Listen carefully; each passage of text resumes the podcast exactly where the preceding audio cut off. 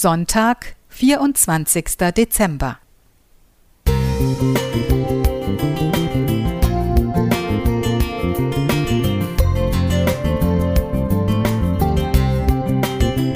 Ein kleiner Lichtblick für den Tag.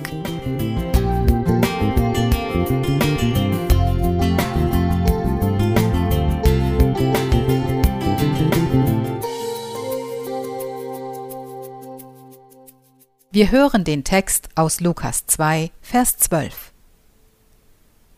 Und das habt zum Zeichen.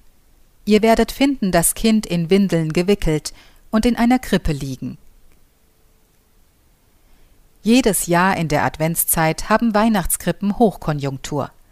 Sie stellen Christi Geburt als Miniaturszenerie dar.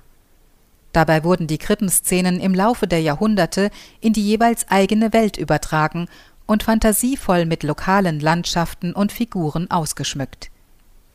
2021 zum Beispiel machte die auf dem Petersplatz in Rom aufgebaute, eindrucksvolle Felsenkrippe aus Peru mit überlebensgroßen Figuren Szenen aus der Welt der Anden lebendig.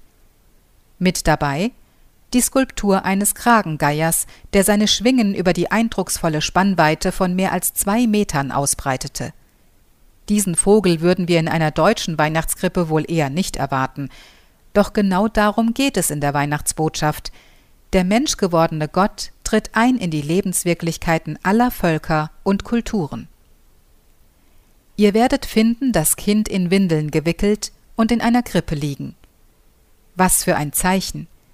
Der messianische König kommt nicht in einem Palast zur Welt, er trägt nicht die Insignien der Herrschaft wie Zepter und Krone, sondern liegt in der Futterkrippe eines Kuhstalls.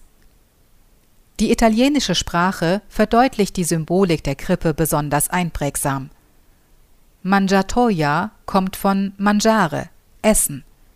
Die Krippe als Platz der Nahrung, als lebensspendender und lebenserhaltender Ort.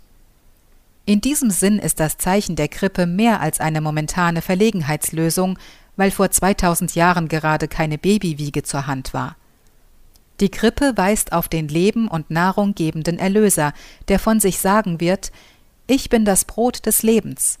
Wer zu mir kommt, den wird nicht hungern, und wer an mich glaubt, den wird nimmermehr dürsten. Johannes 6, Vers 35.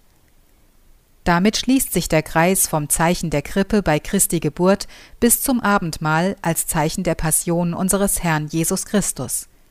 Er kam auf diese Erde, wurde Mensch, hat für uns gelitten, ist für uns gestorben und auferstanden und wird wiederkommen in den Wolken des Himmels. So wird die Weihnachtsbotschaft im Zeichen der Krippe zur frohen Botschaft für unser ganzes Leben. Frohe und gesegnete Weihnachten. Heidemarie Klingeberg